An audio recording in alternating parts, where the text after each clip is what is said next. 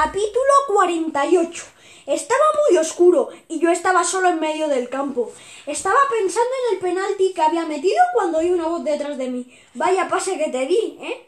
Me giré y vi a Elena delante de mí. ¿Qué? Durante el partido, nada más empezar la segunda parte, robé el balón y te di un pase en profundidad buenísimo, dijo ella. Luego fue cuando te hicieron el penalti.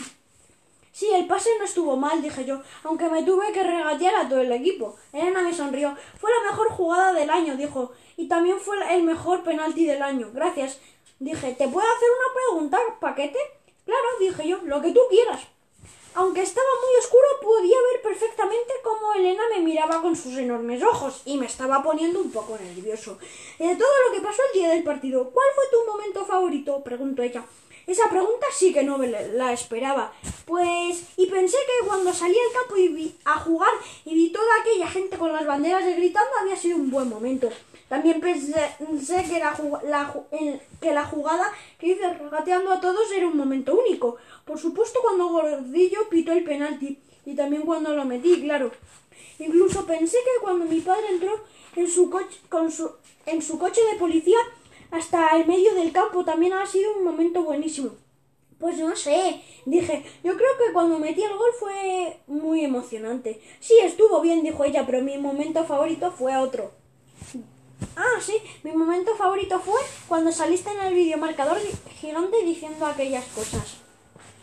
Noté perfectamente que me ponía rojo de la cabeza a los pies. Me dio tanta vergüenza que no sabía qué hacer, ni qué decir, ni siquiera qué pensar. Así que dije, ya, ya. Eso fue todo lo que dije, ya, ya. Y no tengo ni idea de por qué. De por qué lo dije ni qué significaba. Aunque supongo que ya, ya significaba algo así como. Eso que dije en el videomarcador de que me gustabas era porque mi hermano me obligó. O sea, no es que fuera mentira, pero tampoco era una cosa que yo dijera por mí mismo, ¿me entiendes? Ya, ya. Y como no sabía qué, qué, qué más decir, pregunté, oye, ¿y dónde están los demás? ¿Quiénes? Dijo Elena. Pues Camuñas y Angustias y todos los futbolísimos. Ah, pues supongo que estarán en sus casas, dijo Elena. Es muy tarde para andar por ahí, ¿no? Pero entonces el mensaje me lo había mandado solo a mí. Ahora sí que me estaba poniendo muy nervioso. Bueno, mañana nos jugamos mucho en el partido, ¿no? Dije, intentando aparentar que estaba tranquilo.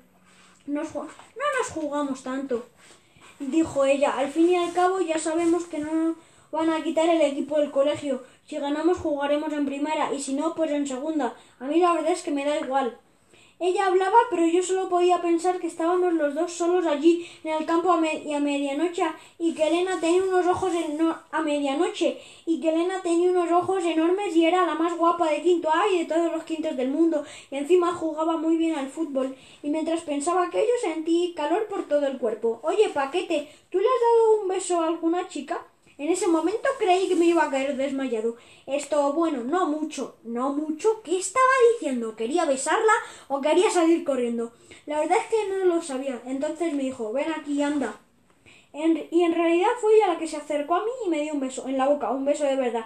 Elena me había besado a mí. Lo voy a repetir porque por si alguien no se lo cree. Elena me había besado en el campo de fútbol a medianoche. Todo lo, lo demás daba igual. El partido, los árbitros, los penaltis.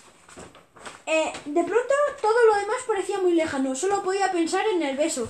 Era una sensación muy rara, no sé cómo decirlo, no hay nada más, no hay nada que se le parezca. Miré a y le dije, ¿puedo repetir?